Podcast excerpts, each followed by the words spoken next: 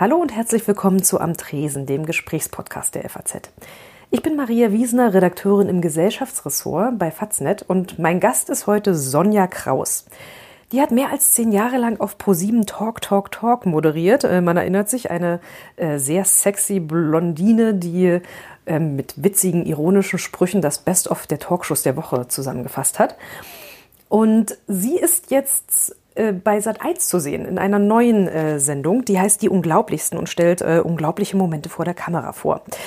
Dazwischen liegen fast zehn Jahre ähm, und ich will von ihr wissen, was sie in dieser Zwischenzeit gemacht hat und wie es überhaupt ähm, passiert ist, dass sie als Mädchen aus Frankfurt sozusagen im Fernsehen gelandet ist. Gerade bin ich noch in der Redaktion. Es ist wunderschöner Sonnenschein momentan. Wir haben echt einen schönen Sommer. Ähm, und ich werde mich jetzt auf den Weg machen zum Wasserhäuschen in der Frankfurter Innenstadt und dort ein bisschen im Grünen mit Sonja Kraus zu sitzen. Am Tresen. Der FAZ-Gesprächspodcast. Ja, heute kurz zur Erklärung. Wir haben keine Getränke, denn unser Wasserhäuschen baut noch um und äh, hat uns kurz auf eine Parkbank komplementiert, auf der wir auch jetzt sitzen. schön. Also ich meine, es gibt Schlimmeres. Wir könnten Genau. jetzt auch irgendwo in der Bahn stehen. Richtig. Im Stau oder was weiß ich. Also von daher alles Es gut. ist sehr schön. Wir haben Amseln und Gras vor uns. Ist, oder Tauben sind es eigentlich eher. Kein Laubbläser und der äh, Rasenmäher ist auch gerade weggefahren. Also von Perfekt. daher Wir, wir nutzen es regnet das aus. nicht. Ja. Von daher danke, liebes Und Sie haben ein wunderschönes äh, sommerliches Kleid. Äh, du hast ein wunderschönes sommerliches Kleid schon an. Ja, äh, das ist immer so, ach, sobald äh, die äh, Sonne rauskommt und es über 23 Grad warm ist, hüpft mein Herz und auch dann explodiert mein äh, Kleiderschrank vor lauter Farbe. Das ist irgendwie so mein gute Laune Booster. Sehr, sehr gute Laune Booster. ähm, wie ist denn das? Talk, Talk, Talk lief von 2001, habe ich nochmal nachgeguckt, bis 2011. Nee, von 2000 müsste das gewesen sein. Okay. Ja, von 2000. Ich habe 2000 angefangen bei Talk Talk Talk, da bin ich mir ziemlich sicher. 2000, 2011 war das. Ich bin ganz schlecht in Jahreszahlen, muss ich wirklich zugeben. Und ähm, kommt mir noch gar nicht so lange vor. Das sind ja schon acht Jahre. Es ist bei allen auch noch so präsent, als ich einem, einem Freund erzählt habe, dass ich, Ja. dass ich dich die Woche treffe, Ja. war er sofort so, oh mein Gott, die Moderatorin von Talk, Talk, Talk. Jeden Abend haben wir das geguckt. ähm, wie ist das, wenn du durch die Stadt läufst? Erkennen dich Leute noch sofort? Oder? Ja, kommt ganz drauf an. Also ich meine, ich laufe jetzt nicht unbedingt mit offenen Haaren durch die Stadt, sondern habe dann entweder ein Cappy auf oder ein Dutt und dann bin ich schon total uninteressant. Und solange ich nicht irgendwie, ich meine, jetzt habe ich hier so ein buntes Sommerkleid an, das ist auffällig, aber wenn ich in Jeans und T-Shirt irgendwo lang schluppe und vielleicht äh, irgendwie auch noch eine Brille auf habe, dann Niemand. bin ich in. Nein, niemand, aber äh, bin ich schon ziemlich in Inkognito. Das Lustige ist aber dann wirklich, wenn dann ähm, gestandene Kerle, zwei Köpfe größer als ich und mindestens dreimal so breit mit so einer Stimme zu mir sagen, oh mein Gott, Sonja Kraus, du warst meine erste Liebe im Fernsehen. Und ich denke so, okay, das, der war dann wahrscheinlich irgendwie im Teenageralter und äh, jetzt äh, ein gestandener Mann. Aber die Zeit rast, also verrückt. Ja. War ja auch sehr sexy, wahrscheinlich. Fiel's war- da, ich sehr leicht, sich zu verlieben Ich, direkt. ich, ha- ich habe bedient. Wir liefen gegen Fußball und von daher haben wir schnell gemerkt, dass irgendwie, also ich kann gar nicht sagen wir, weil als Ex-Model hatte ich da völlige, völlige Hemmungslosigkeit. Ähm, ich wusste, da hilft nur ein kurzer Rock, ein tiefes Dekolleté und am besten auch noch bauchfrei gleichzeitig. und das hat ganz gut funktioniert. Über viele, viele Jahre. Wir hatten, genau, damals lief RAN im Gegenprogramm. Und das ist echt das Okay. Schlimmste, was man haben kann. Samstags um sieben war eben Fußballzeit. Und ähm, dadurch ist eigentlich dieses sexy, äh, sehr überdrehte, ironische Püppchen da entstanden. Und äh, witzig war es dann, dass meine Redaktion sagte, ah, Sonja, das bist du doch eigentlich gar nicht. Und es tut uns immer so leid, dass du so reduziert wirst, was mir überhaupt nicht leid getan. Mir war das eigentlich wurscht. Und äh, dann haben wir wirklich mal probiert, ein paar Moderationen in Jeans und T-Shirt. Nee, Moment, das war Jeans und Glitzertop. Also Okay. ähm, noch nicht. Die Quote sank um drei Prozentpunkte, Wow. was ein Erdrutsch bedeutet. Und es war hart, das wieder zurück zu. Da musste ich groß auffahren mit breiten Gürtel als äh, Röckchen und so. Aber es war wirklich interessant. So Mhm. ziemlich pragmatisch gedacht, aber es hat funktioniert. Du hast super viel in der Pause jetzt gemacht, wenn man das Pause nennen kann, äh, nachdem Talk Talk Talk zu Ende war. Du hast moderiert, du hast hier am Theater äh, eine Hauptrolle gespielt, am englischen Theater in Frankfurt. Du hast sechs Bücher geschrieben, habe ich gesehen. Ja, also das, das ist jetzt sehr komprimiert. Das war Ja. auch schon teilweise über, überlappte sich das, ja. Aber das ist auch das Schöne an dem Job, dass, oder das war das Schöne, äh, nachdem ich dann nicht mehr exklusiv bei ProSieben war, hatte ich viele Freiheiten und musste nicht immer fragen, darf ich, darf ich, darf ich, darf ich und konnte eben auch Dinge ausprobieren, äh, für die ich vorher gar keine Zeit hatte. Und ähm, das ist wirklich was, da bin ich so dankbar für, dass ich dieses Potpourri, diesen breiten Fächer in meinem Job habe. Ich kann, darf Bücher schreiben, ich darf eine Bikini-Kollektion machen, ich darf Theater spielen. Ich kann einfach äh, mich in jegliches Abenteuer reinwerfen, äh, bis hin von der Talk-Talk-Talk-Tante zur ähm, äh, Main Tower Moderatorin, also Regionalnachrichten. Das ist so ein breites Spektrum und das ist großartig, weil es so abwechslungsreich ist. Du hast außerdem noch zwei Kinder. Wie, wie kriegt man das alles auf die Reihe? Also es klingt Ja. so wahnsinnig viel, wenn man sich das was anguckt, was du alles, was du alles machst. Ganz ehrlich, im Vergleich zu früher, da war ich sechs Tage die Woche unterwegs, manchmal auch sieben Tage die Woche, äh, ist das jetzt alles wirklich locker. Und was ich durch die Kinder gelernt habe, ich habe gelernt, Nein zu sagen. Und das war auch irgendwie so das Ende der Zusammenarbeit mit ProSieben, weil früher habe ich äh, zu allem Juhu geschrien und habe gedacht, klar, gib mir, ist mir total egal, habe es nicht hinterfragt. Wenn Kinder plötzlich im Spiel sind, dann hinterfragst du, naja, also ich weiß nicht, kann ich das jetzt machen? Ähm, und vor allen Dingen, ist es mir es wert, die Zeit weg von ihnen? Man wird, also als erstes stirbt die Eitelkeit, dann der Ehrgeiz und äh, dann die You Have to Do-Listen, weil die sind so lange wie Klopapierrollen. Okay. Ähm, irgendjemand, der mithilft, fam familiär noch? Also ich habe keine Nanny, ich habe noch nicht mal wirklich einen Babysitter, aber äh, ich habe meine Mama, die bei uns mit dem Haus wohnt und die klopf, klopf, klopf noch sehr fit ist. Ähm, allerdings sind meine zwei Monster, wie ich sie immer so liebevoll nenne, so frech und solche, mh, man würde diplomatisch sagen, ähm, lebhafte Kinder. ja. das, äh, dann manchmal sind die auch kaum zu bändigen von der Oma, aber äh, die nimmt mir schon sehr, sehr, sehr viel ab und ich bin halt dann doch trotzdem vogelfrei, ähm, dass ich weiß, ist jemand zu Hause und ähm, ich bin ja auch nicht alleinerziehend. Es gibt ja noch einen äh, Kerl, der immer anonym bleiben will und sehr auf seine Privatsphäre bedacht ist, was auch sein gutes Recht ist. Und äh, wir haben dann Organigramme und schreiben uns E-Mails hin, wer wann wo. Und dann haben wir noch jemanden, der ähm, die Kinder manchmal fährt. Ja, Gut durchorganisiert auf jeden Fall. total. Ähm, Aber jetzt sind Sommerferien und äh, da, das treibt mir schon den Schweiß auf die Stirn, weil das ist echt der Albtraum. wie alt sind die jetzt? So zehn müssen Nee, sie nee, sein, sechs und acht. Sechs und acht, ah, okay. Okay, das ist ja noch das... Ja, ja, die kriegen abends so vorgelesen und es wird auch noch kräftig gekuschelt. Also und es wird auch bei jeglicher Gelegenheit äh, nach dem Toben und Randalieren wird dann Mama geschrien. Ja, ja.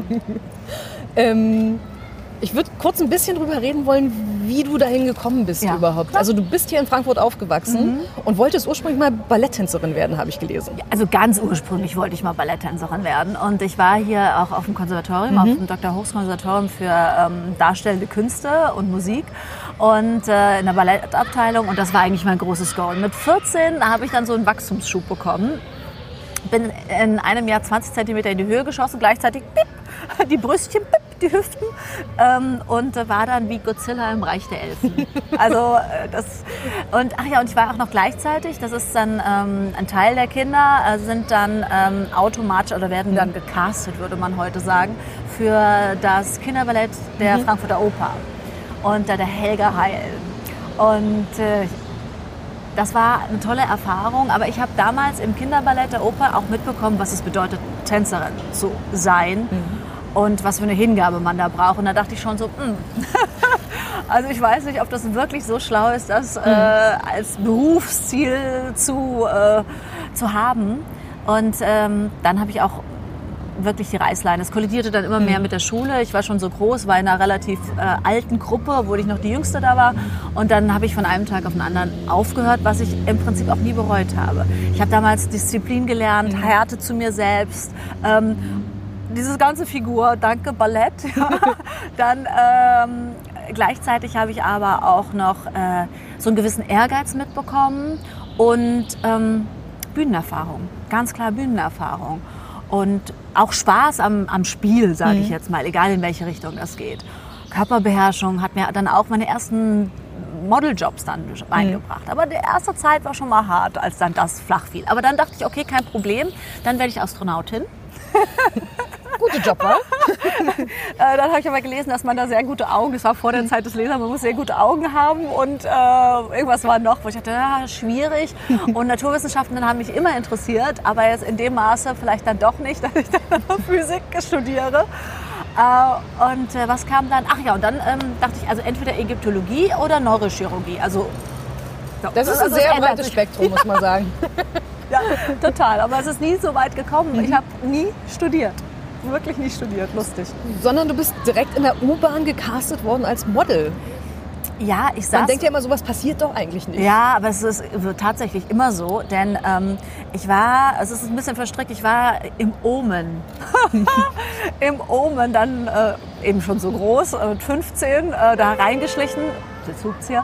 Und ähm, da hat mich dann so ein Nachtlebenfotograf angesprochen, hat ein paar Schwarz-Weiß-Bilder von mir gemacht. Und mit diesen ersten Bildern saß ich in der U-Bahn und mir gegenüber die Sekretärin von Gitter Sebers Modellsystem. Ich werde es nie vergessen. sagte, ach, zeig doch mal komm doch mal vorbei. Und schwupp hatte ich das Kärtchen und dann bin ich dann irgendwann mal da vorbeigegangen und das war so der Startschuss. Aber zeitgleich, lustigerweise, hat mich auch noch der, meine Mutter ist äh, Lehrerin und äh, da hat mich der Vater eines ihrer Kinder angesprochen, ob, wenn er mal einen Teenie bräuchte, ob er mich dann eben buchen könnte. Sag ich ja, ja klar. So, und dann hatte ich meinen ersten äh, Job hier beim Frankfurter Fotograf, dem Norbert Gauthier und äh, äh, über den Vater, gar nicht über die Modellagentur. Da bin ich irgendwie eingelaufen. Die haben mir gleich gesagt, also die Nase zu groß, äh, die, die, die Lippen zu schmal. Ich weiß gar nicht mehr, was da alles gemäkelt wurde. Ich bin da wieder raus und dachte, das kannst du vergessen. Naja, aber wie es der Teufel so will, ähm, ich hatte meinen ersten Job bei diesem Fotografen und äh, irgendwann rief die Chefin an. Sie hätte gerade meine Fotos gefunden, ob ich dann und dann könnte. Und dann hatte ich wieder Fand die einen Nase Job. dann nicht zu groß? Fand sie nicht zu groß, so ist Geschmackssache, sagte der Affe, ein bisschen die Seife. Und ähm, dann ähm, hatte ich tatsächlich meinen ersten Job über diese Agentur auch bei dem Norbert Gauthier, der damals sehr viel hier fotografiert hat. Und da habe ich ihn gefragt, sag mal Norbert, ist das irgendwie jetzt, hast du mich gebucht? Nee, Zufall. Aber er hat natürlich angerufen, Bombenmädchen. Und die dachte, ey, der erste Job. Und ich habe eine Anschlussbuchung für, was war damals? Jakobs Night and Day für einen Werbespot bekommen. Und dachte sie, mein Gott, was habe ich denn da für eine Granate? die gleichen Lob vom Fotografen und eine Anschlussbuchung für einen Werbejob. Und dann ging es los. Und es war, ich hatte davor eben äh, durchaus konnte ich einschätzen, ich habe Baby gesittet, ich habe Zeitungen ausgetragen, wie viel verdammte Kohle man so leicht verdienen kann. Und äh, ich habe das als äh, Cash-Cow gesehen und ähm, dachte ich, akkumuliere jetzt so viel äh, Geld, dass ich locker studieren kann. Soweit ist aber nie gekommen, denn das Witzige war, äh, beim Modeln habe ich dann halt auch äh, viele andere Models kennengelernt, unter anderem ein äh, Assistenzarzt, damals Assistenzarzt an der, ich glaube, äh, Universitätsklinikum Ulm. Und der sagte zu mir, der war schon, ich weiß nicht, im zweiten Jahr, sagte zu mir, Sonja, ernsthaft, du willst studieren, sei doch nicht doof. Das, was du als Frau an einem guten Tag verdienst, da muss ich einen Monat Doppelschichten fahren. Also von daher, äh, das ist doch total blöd. Und dann habe ich mir gesagt, okay, wenn ich ein Jahr weniger verdiene als das Jahr zuvor, dann wird studiert. Aber es ist nie passiert. Also, ich habe das wirklich sehr sehr businesslike gesehen. Also ich wollte mich da nicht selbst verwirklichen und ich äh, fand es auch nicht so hip, aber ich fand es großartig, einfach verdientes Geld. Und deswegen hat mir das auch nicht, nichts ausgemacht, wenn ich zum Casting gegangen bin und äh, die haben mich nur müde angeguckt und mich wieder nach Hause geschickt oder mir gesagt, der Hintern ist zu, äh, zu breit oder der nächste sagt, er ist zu schmal. Das habe ich irgendwie sehr locker genommen. Klingt sehr businessmäßig. Also Ja, aber ich wollte diese finanzielle, für mich war finanzielle Unabhängigkeit, das war mein Lebensziel. wollte ich gerade fragen, was, was heißt Geld für dich eigentlich? Was bedeutet Geld für Freiheit, Selbstbestimmung, eine gewisse Sicherheit, soweit man das jetzt über Geld ähm, äh, definieren kann. Das sind wirklich, also Freiheit, Selbstbestimmung und vor allem auch Emanzipation. Also nicht abhängig sein von einem Mann oder einem Partner oder vielleicht auch von einem Job. Und ich habe deswegen auch immer gesagt, ich habe keinen Beruf, ich bin zu nichts berufen, ich habe immer nur Jobs. Weil so kann man das locker sehen und irgendwie auch ähm, mit einer ge- gewissen Leichtigkeit durch das Berufsleben, ich würde sagen, durch den Job gehen. Ja. Das war so erfolgreich, dass du mit 23 das erste Haus hattest, gekauft hast. Ich hatte mir das erste Haus gekauft, bevor das Fernsehen kam. Aber das war auch ein echter Herzenswunsch und ich habe damals äh, alle Makler verrückt gemacht. Nicht, weil ich so fester auftrat, sondern weil ich tatsächlich da unschuldig angetanzt bin, hatte mich aber dann schon belesen, Altbauten, was für, was für Probleme auftreten können, wie man erkennt, ob eine, eine äh, Holzbalkendecke durchgemorscht ist und so weiter. Und äh, sprang dann manchmal, weiß ich nie vergessen, irgendwo in Rödelheim im Haus auf dieser Decke rum und ähm, habe lange um zu sagen, gesucht. die ist morsch, das Ja, nehme ich nicht. die, die schwingt. Ja, Wasserschaden. Auf jeden Fall ähm, habe ich dann tatsächlich mein, mein Haus Liebe auf den zweiten Blick gefunden und äh, zugeschlagen. Bin dann aber durchaus auch ins Schwitzen gekommen, denn dann kam plötzlich äh, nicht nur die Grunderwerbssteuer, sondern auch die Grundsteuer. Ein, das war ein Eckgrundstück, also modernmäßig viel ähm, äh, Straßenbeleuchtung und äh, äh, Straßenreinigung, was halt also Nebenkosten einfach auch noch. Ne? Aber so hat sich meine Liebe zum Renovieren, weil ich dann alles selbst gemacht habe eigentlich, vertieft. Das Und ganze Haus selber renoviert. na, also ich habe Also was man machen kann. ich, ja, ich, also Elektrik ähm, habe ich nicht angefasst. Da hatte damals äh, mein äh, ähm, Ex-Freund, der Vater hat damit gefummelt. Und ähm, ich habe mit meinen Mädels eine Abbruchparty da drin veranstaltet. Auf der Terrasse haben wir gegrillt, ansonsten haben wir die Wände eingerissen und äh, die Tapeten runtergerissen. Und ähm, so habe ich mich dann so langsam vom Keller, da habe ich meine ersten Fliesen verlegt, bis ich in das, in das schöne Erdgeschoss kam, hatte ich es drauf. So hat sich das immer mehr intensiviert und es hat wahnsinnig viel Spaß gemacht. Man sieht ja auch, wieso das, das dann entsteht. Und ähm, ja, es war toll und ich war sehr stolz. Und das war mir auch eine Freude, da rein zu investieren. Das war so was Haptisches. Und ich konnte noch nie irgendwie an irgendwelchen Luxusgütern mich erfreuen, aber an einer anständigen Hütte, an einem Heim, ja. Gibt's das noch? Ja, Wohnst du da noch drin? Nein, seit äh, sechs Jahren nicht mehr. Okay. Seit sechs Jahren nicht mehr. Aber es gibt's noch und es ist auch noch meins. Also, äh, ja. Das ist so das, das erste Baby, was man nicht weggibt sozusagen.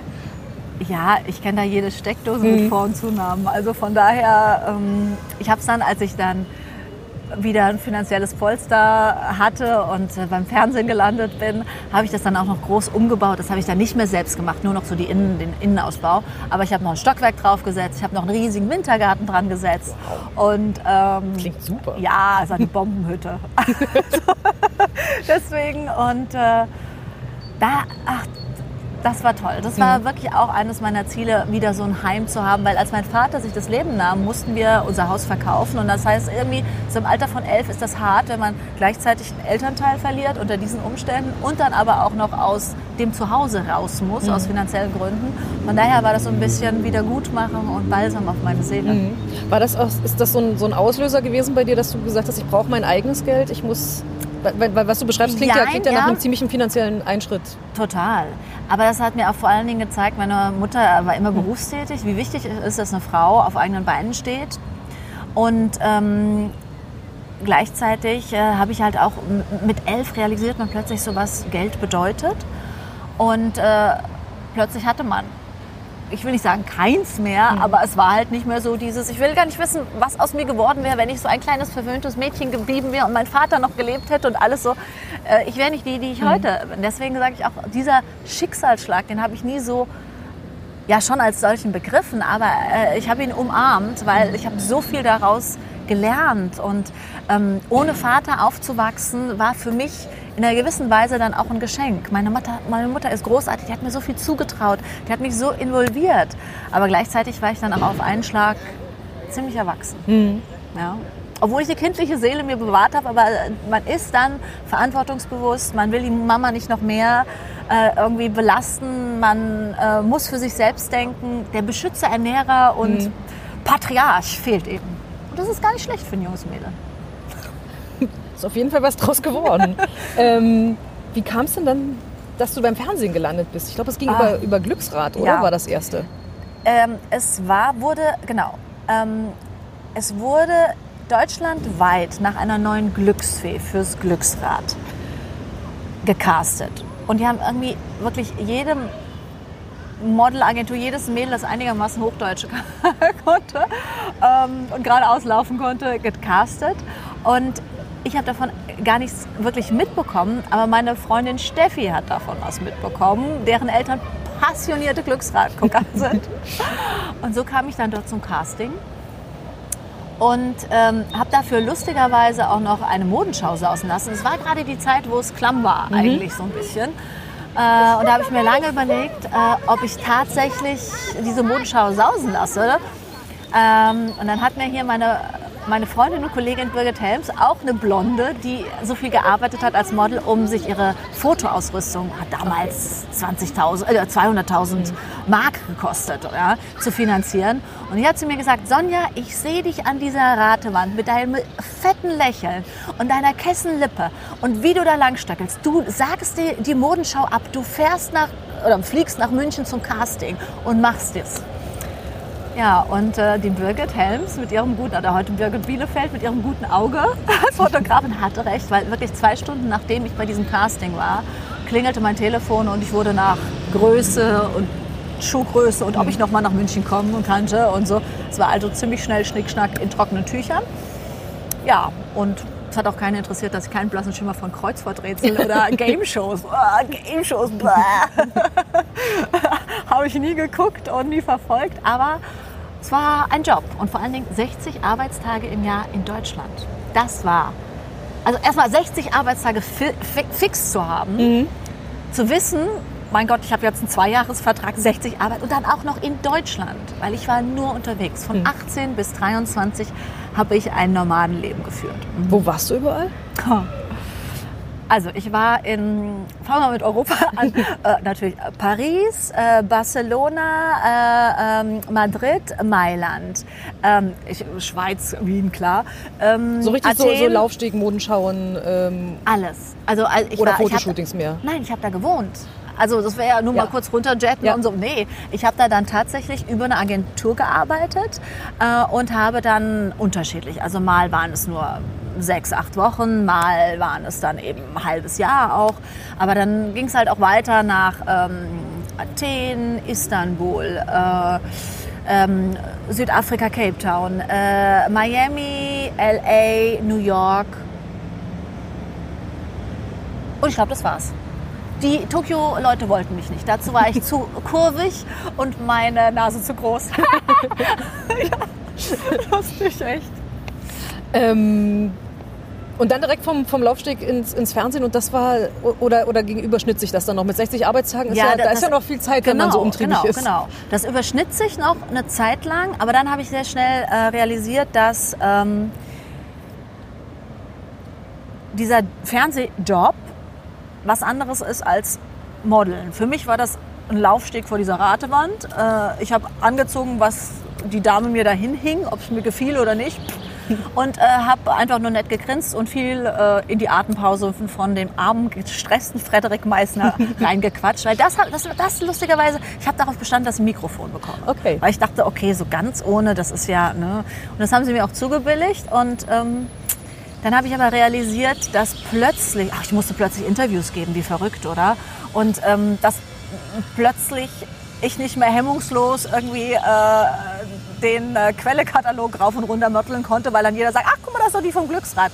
Also dass da mhm. plötzlich das Ganze so ein bisschen, ja, und ähm, als ich dann irgendwie ins Celebrity Booking meiner Agentur weggeschoben wurde, dachte ich so, was ist denn jetzt los hier? Habe ich gemerkt, dass mhm. kollidiert. Also ich kann nicht mehr mit einem Gesicht, zu dem ein Name existiert, jetzt äh, die Kittelschürze äh, ne, funktioniert nicht. Ähm, und äh, dann wurde, man, wurde das halt erst eher so Richtung Testimonial ging das. Aber es hat lange noch, lange, nee, gar nicht lange, dann kam ja schon Pro 7. 99 kam Pro 7. 98 mhm. habe ich angefangen beim Glücksrad, 99 kam Pro 7. Also von daher, das ging irgendwie schnack, schnack. Und dann war es vorbei mit Modeln eigentlich, ja. Was völlig okay war. Es war langweilig, aber es war auch auf der anderen Seite wirklich immer schön. Man konnte so viel lesen, so viel Sprachen lernen, so viele Leute kennenlernen und äh, es war eben wirklich abwechslungsreich. Nur teilweise wirklich einsam. Mhm. Ja. Weil man dann so jung schon in die Großstädten ist, ganz allein. Ich habe auch viel gelernt und auch viel Elend äh, mitbekommen, viel auch über Äußerlichkeiten ähm, gelernt, wenn man in einen Bus einsteigt, einsteigt in dem äh, man ist das als Accessoire wurde ich gebucht und dachte so, ja super. Also nur irgendwie mein Rücken, gar kein Gesicht. Und äh, die fotografierten damals einen, ähm, einen sehr luxuriösen ähm, äh, Herren Ausstatterkatalog und äh, da saßen wirklich die Creme de la Creme, acht der, nee, sechs der Top äh, Male Models saßen mhm. da drin und einer war blöder als der andere und der einzige, der äh, rot-blonde, sommersprossige äh, Brite, ja, war der witzigste. Also da lernt man auch eben über so eine gewisse Optikfalle hinweg zu gucken. Da tapp ich nicht rein, weil mhm. ich einfach von so viel Ästhetik optischer Fassade umgeben war, das sehe ich nicht mehr. Da bin ich total immun geworden. Und das ist auch ein großes Asset. Hilft es auch dann aus so einer Gegend zu kommen, wo es, wo man, wo man weiß, dass, dass Geld und, und Schönheit sozusagen nicht alles ist? Also was, was anderes, wenn man jetzt oder was? Ja, also so wie, so wie du beschreibst, wie du aufgewachsen bist, ist das ja nicht so ein, so ein man, man hat das alles und das gehört zum Status mit dazu. Ach so, nein. Aber das ist ja auch, also das finde ich zum Beispiel auch also spannend an Frankfurt. Ja, ich bin auf die Peter-Petersen-Schule gegangen. Was war meine Grundschule? Das erste, was wir am ersten Schultag, als wir von Wiesbaden nach Frankfurt zogen, gelernt haben: nie wieder Röcke. Ja, äh, nur noch Holzklocks, weil die kann man so gut werfen, kicken, äh, dorthin, wo es weh tut. Also da bin, das ist auch so. Weil so viele dumme Kommentare kamen oder? Nein, aber wenn man, ich, wir waren zwei Mädels und der Rest Jungs und äh, ähm, wie soll ich sagen, das waren damals äh, auch schon, man musste sich behaupten, ist jetzt diplomatisch mhm. beschrieben, ja. Und ähm, das äh, hat gut getan. Als ich dann aufs Gymnasium kam und da etwas bravere Jungs zugegen waren, hatte ich dann auch echte Schwierigkeiten, weil wenn jemand meine private, meinen privaten Radius von einem Meter unterschritt, dann hat er mein Knie in den Genitalien. Hat echt, ich war sehr unbeliebt am Anfang, bis ich dann gecheckt habe, okay, das ist eine andere, eine andere Form von Kerl, äh, von hm. Bübchen. Äh, da muss man nicht unbedingt immer schlagen, prügeln, beißen. Aber die Grundschule, so eine taffe Grundschule, da, das war wirklich wir haben, meine Freundin Taeko, das einzige Mädchen eben auch, und ich, wir haben gezeichnet. Karate-Figuren gezeichnet, wie und wo es am meisten wehtut den Jungs. Es war verrückt, aber es war gut. Ja. Okay, viel gelernt. ähm, ich würde eine kurze Unterbrechung machen für eine Tradition in diesem Podcast. Äh, wir haben kurze, das sind so kurze Entweder-Oder-Fragen. Okay. Einfach spontan mit dem ersten, was einfällt. Na, großartig. Kurz ist ja nicht gerade meine Stärke. Tee oder Kaffee? Tee. Äh, vegan oder glutenfrei? Vegan. Golf oder Yoga? Oh, Yoga. Äh, Putzhilfe oder selber putzen? Oh, der größte Luxus. Putzhilfe. Mal echt. Ähm, auf Papier oder E-Reader? Beides. Snoosen oder sofort aufstehen? Kommt, kommt ganz drauf an. Ob, ob, die Kinder einen lassen? Nee, aber eigentlich sofort aufstehen. Sofort aufstehen. Snoosen ist Schummeln, das ist, hilft nichts. ähm, lieber mehr Geld oder lieber mehr Freizeit? Mittlerweile mehr Freizeit. Hat sich geändert. ja. Ähm, Sneaker oder High Heels? Beides. Netflix oder Amazon? Ähm, ähm, ähm Beides. Netflix ist besser als Video und äh, Amazon, ja leider, auch ich töte den Einzelhandel. Mhm. Ähm, Instagram oder Facebook? Instagram. Roman oder Sachbuch? Beides. Botox oder Antifaltencreme? Äh, beides. Sehr unentschieden. Nein, man muss ja spezifizieren. Zum Beispiel Botox. Also man kann gegen Lachfalten an den Augen nichts tun. Aber wenn uns die äh, Kosmetikindustrie weismachen will, dass sie unsere Stirnfalten mit Creme, dann fühle ich mich verarscht, weil es ist einfach nicht. Das heißt also hier schmieren und äh, zweimal im Jahr da spritzen. Aber nicht mehr. Nicht hier, nicht da. Und dann funktioniert das auch. Dann sieht man nicht auch nicht aus wie eine... Äh, ja, so, so, so, ein Puppengesicht, was das furchtbar. gar nicht mehr Und auch nicht hier aufspritzen, damit die Falten sich glatt ziehen, damit man aussieht wie so ein Furchtbar. Also von daher muss man das immer spezifizieren. Das kann man nicht so über einen Kamm scheren. Du bist eine der wenigen, die darüber tatsächlich redet in diesem ja, Fernsehbusiness, wo man das ja eigentlich sowieso annimmt, dass super viel auf Optik wird. Erstens, weil es mich total annervt, dass so viele sagen, ach, ich trinke Mondscheinwasser, ernähre mich makrobiotisch und ansonsten sind es gute Gene. Dann fühle ich mich persönlich verarscht, wenn das eine Frau von 75 sagt, die äh, ähm, aussieht wie meine kleine Schwester.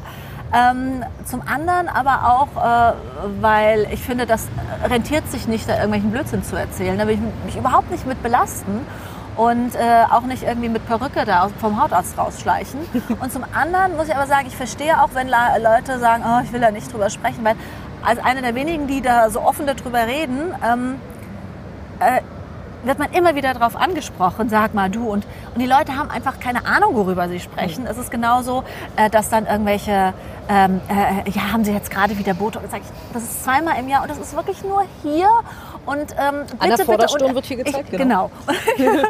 und äh, ich äh, ähm, will doch niemanden damit ermutigen, sich irgendwie entstellen zu lassen und sich irgendwas aufspritzen. Diese ganzen schlimmen Unfälle, die man sieht, ja, da möchte ich auch am liebsten sagen, was machst du, was tust du? Auf der anderen Seite möchte ich mich eben auch nicht, ähm, fühle ich mich, meine Intelligenz fühlt sich beleidigt, wenn ich dann höre, spritzen Sie auf die Haut da das Hyaluron.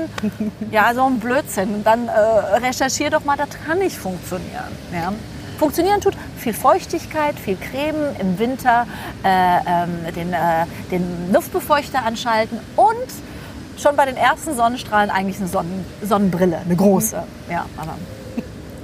Ähm, wie ist das mit mit dem Fernsehbusiness, ich habe bei ganz vielen Sachen gesehen, Sie haben, äh, du hast eine neue, eine neue Sendung, die letztes Jahr gestartet mhm. ist bei Sat1, die unglaublich sind. Ähm, da reden wir gleich noch ein, äh, ein bisschen drüber. Ähm, ganz, in ganz vielen Artikeln hieß es dann so, oh ja, jetzt nochmal ein, ein Neustart der Karriere im, im, im Fernsehen. und das sei ja so schwierig für Frauen über 40. Ist das schwierig für Frauen über 40 oder haben wir, hat sich das mittlerweile geändert in der, in der Fernsehlandschaft? Ganz ehrlich, ich glaube, ein Neustart im Fernsehen ist grundsätzlich schwierig. Egal, ob man 40 ist, über 40 oder wie auch immer, weil Fernsehen ist eben ein Medium, das in einem extremen Wandel unterliegt gerade. Die jungen Leute gucken kein Fernsehen mehr. Und äh, von daher, ähm, ich glaube, jetzt in die Fernsehbranche einsteigen zu wollen, ist fast utopisch. Egal für wen auch immer. Mhm. Und dass es kein Neustart war, äh, ist völlig okay, wenn die Leute das so empfinden. Ja, ich meine, ähm, für mich ist, ich mache hier beim, beim HR eben meine, meine kleinen Sachen, die kriegt man außerhalb des hm. Radios, hessischen Radios natürlich nicht mit, aber für mich ist das das Einzige, was familienkompatibel ist. Bei allen anderen Jobs bin ich mehrere Nächte weg, über Nacht weg mhm. und äh, das muss man halt dann irgendwie gucken, wie man das in die Familienplanung einbindet, in den Familienkalender. Und das, wird, das ist schwer. Mhm. Ich könnte jetzt keine, kein ähm, Morgenmagazin äh, moderieren, wo ich eine Woche am Stück morgens oder eine Woche, gar komplette Woche immer ja. weg bin, ja. Ähm, ich könnte auch nicht. Äh, Was ja mitunter auch heißt, mitten in der Nacht anfangen zu arbeiten schon. Die, die sitzen ja weit länger und, und zeitiger im Studio. Das mal als, abgesehen, ja. das, das, ist völlig in Ordnung. Mhm. Aber einfach diese komplette Woche weg sein, mhm. da mein Mann ja auch arbeitet, ist es, wir versuchen uns das dann aufzuspitten. Zum anderen ist es. Ähm, ähm, eine Live-Sendung, tägliche Live-Sendung aus München oder Hamburg, geht nicht. Und ähm, das ist halt ein bisschen blöd. Da ist der Standort Frankfurt, so gut wie angebunden sind, echt mies für meine Branche. Aber wir haben ja den HR und da bin ich sehr dankbar, dass ich da eben äh, äh, so gelegentlich äh, mitmischen darf. Es ist halt teilweise nicht die ganz große Unterhaltung, aber es macht sehr viel Spaß und ich habe das auch irgendwie zu schätzen und zu lieben gelernt. Mhm. Naja, auf der anderen Seite ähm, gibt es dann eben auch immer noch so, so äh, Bonbons, wo das funktioniert. Zum Beispiel eben jetzt bei so einer, äh, so einer ähm, Clipshow, wo man mehrere am Tag produzieren kann, wenn das gut vorbereitet ist. Und ähm, ja, es macht mir immer noch Freude. Ich genieße es. Die funktioniert, also zumindest die, was letztes Jahr lief, die Folgen, äh, funktioniert so ein bisschen ähnlich wie das Konzept Talk, Talk, Talk, oder? Nein, Nein, muss ich jetzt okay. widersprechen. Es gibt zwar auch Clips und ich mhm. stehe allein in einem Studio, aber leider nicht in einem realen Studio, sondern in der blauen Hölle. Das ist also oh, okay. komplett digital. Das heißt also, alles, was glitzert oder funkelt, fällt schon mal flach. Das ist technisch nicht äh, umsetzbar. Ähm, gleichzeitig ist es auch eine ganz andere Zielgruppe. Es ist 2015 und es ist Sat 1, es ist Familienfernsehen. Äh, und das, also weniger anzüglich sozusagen. Ja. Talk, okay. Talk, Talk war sicherlich pädagogisch, hatte gewisse, sehr viel Satire und sehr viel Ironie, aber pädagogisch eckten wir gelegentlich an, was auch Spaß macht. Aber ähm, das ist wirklich Wohlfühlfernsehen. Wir erzählen Geschichten, manchmal 30, manchmal 40, ähm, die so ein, immer ein so positives Ende finden. Also wirklich Mutmachgeschichte.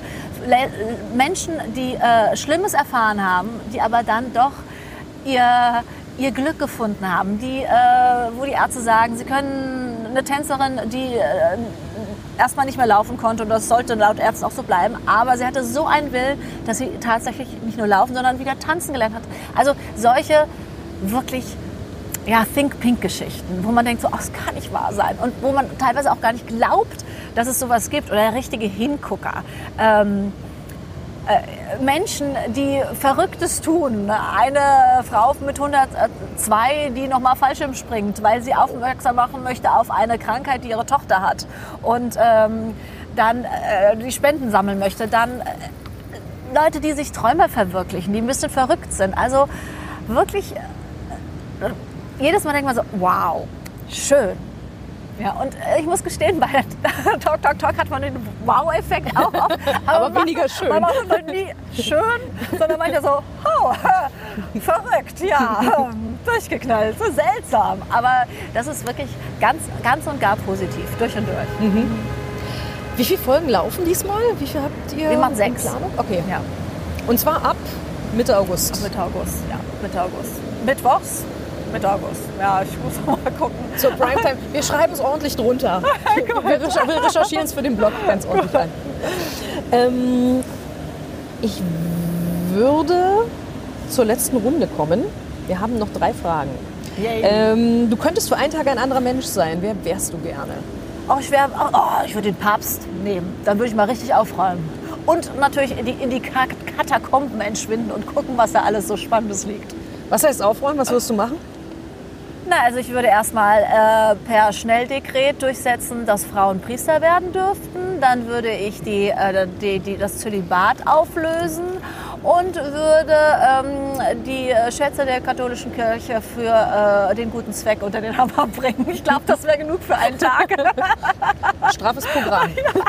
Ja. ja. Ähm, welcher Ratschlag hat dir besonders weitergeholfen im Leben? Ähm, zwei. Zum einen einmal das, was ich mal auf einer Klotür äh, als äh, Teenie gelesen habe.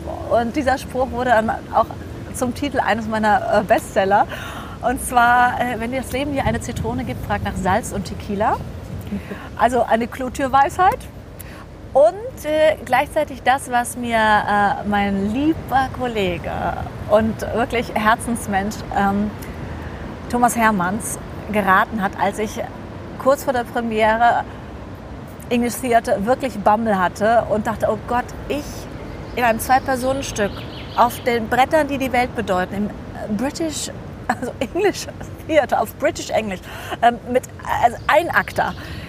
Ich kann ja nur geschlachtet werden, das kann nur schief gehen. Und dann sagte er, Schätzchen, du hast es dir doch ausgesucht. Das heißt doch, du wolltest dieses Abenteuer, du wolltest diese Aufregung, du hast doch Ja gesagt. Und du musst realisieren, wenn du Ja sagst, musst du dir immer sagen, egal was du tust, genieße es. Und das ist echt mein Mantra. Also egal, ob jetzt äh, man in einer Schlange steht und ähm, sich furchtbar aufregt, dass da so viele Leute jetzt vor, dann denke ich so, okay, ich genieße es jetzt. Ich hole jetzt mein, mein Telefon raus, mache die Stöpsel in die Ohren und höre gute Musik. Also ich bin wirklich so, dass ich ähm, mir das als Mantra, äh, die Situationen, die unangenehm sind, wirklich umarme. Und durch diese ganze Philosophie, die ich auch dadurch gelernt habe, durch äh, Dinge, die nicht so gut liefen in meinem Leben und äh, diese gewisse Unerschütterlichkeit, das Neueste, was ich jetzt auf meinem Programm habe, das war ganz toll, gerade letzte Woche das erste Mal gemacht und das war, ich kann es gar nicht anders sagen, geil. ich habe ähm, als Referentin einen Vortrag gehalten mhm. auf einem großen Office-Kongress in Hamburg äh, zum Thema Think Pink äh, at Office. Ähm, da ging es eigentlich alle anderen haben über die Digitalisierung und über andere Themen. Und, äh, aber ich konnte äh, wirklich vor ähm, 120 Frauen da einen Vortrag halten von einer Stunde und äh, über positives Denken und meine etwas, naja, Lipstick-Form des positiven Denkens ähm, mit handfesten Tipps. Und das war so toll. Was beinhaltet die, die Lipstick-Form des positiven Denkens? Das Nein, sehr ich habe das jetzt nur äh, adaptiert vom Lipstick-Feminism. Ja. Ja, ja. Und äh, man sagt ja immer so positives Denken. Aber ich habe dann halt wirklich ähm, so sehr weibliche und handfeste gute Laune Booster, die vom Kutschersitz zum Schwung holen, wenn man erschöpft mhm. ist, bis hin zum äh, äh, der äh, Fotosafari, die man immer auf einem Ordner haben sollte, die Happy Pille, die visuelle, wo man die also so, so kleine Tipps, aber auch so ein bisschen Lebensphilosophie, ähm, die sehr persönlich ist. Wenn es mir wenn ich mal in einer Situation bin, wo ich auch denke, so ich flippe jetzt gleich aus, das ist so schlimm, dann bremse ich mich, nehme mich zurück und stelle mir die drei Fragezeichen, so nenne ich sie. Nicht die TKKG, sondern die drei Fragezeichen. Ich frage erstmal, tot. Ist jemand gestorben? Wenn ich da schon mal Nein sagen kann, ist schon mal gut. Zweite Frage ist der Teufel. Das beinhaltet für mich Krankheit, ähm, Unfall, Verbrechen. Wenn ich da wieder Nein sagen kann, kommt die dritte Frage. Und die wird mit dreimal U geschrieben. Und Fragezeichen, ist es so schlimm? Nein. Alles andere ist eigentlich regelbar. Nur das ist endgültig und wirklich etwas, wo man verzweifeln sollte. Solche, solche Dinge, die ich äh, ziemlich früh gelernt habe durch meine Kindheitserfahrungen, ähm, haben, sind da eingeflossen. Und ich habe das ja alles schon in, meinem, in einem meiner Bücher so ein bisschen auf, äh, aufgedröselt und das hat so Spaß gemacht. Das war sensationell. Ja, das ich, werde ich jetzt öfters machen. Ja. Ähm, wie willst du mal in Erinnerung bleiben? Och, das ist mir Schnurz. ich glaube nach mir, also ähm, wichtig ist, dass ich äh, äh, nicht in einem, also ich möchte das einfachste und unproblematischste Begräbnis haben oder von, wenn Pappsarg, ja, äh, äh, vorher bitte alles rausnehmen, was noch irgendwie Verwendung findet und ähm, ach, ich glaube, ich möchte erinnert werden, also dass meine Liebsten, wenn sie an eine schöne Situation oder wo wir Spaß hatten, einfach eine Erinnerung, das soll sein, eine Situation oder ein Blümchen. Das aber, ich habe kein, ich, ich hab keinen Anspruch auf Ewigkeit. Gutes Schlusswort. Vielen, vielen, vielen Dank. Gerne, gerne. Am Tresen. Das war am Tresen, der Gesprächspodcast der FAZ. Lob, Kritik, Sternchen und sämtliche Anmerkungen können Sie uns gern hinterlassen ähm, bei iTunes, bei Spotify oder jedem anderen Player, auf dem Sie uns gerade hören. Und wir sind natürlich auch per Mail erreichbar für Ihre Anmerkungen. Ähm, die schicken Sie bitte an tresen.faz.de. Beim nächsten Mal ist hier wieder mein Kollege Timo Steppert mit einem Gast zu hören. Ich verabschiede mich bis dahin. Viel Spaß noch. Tschüss.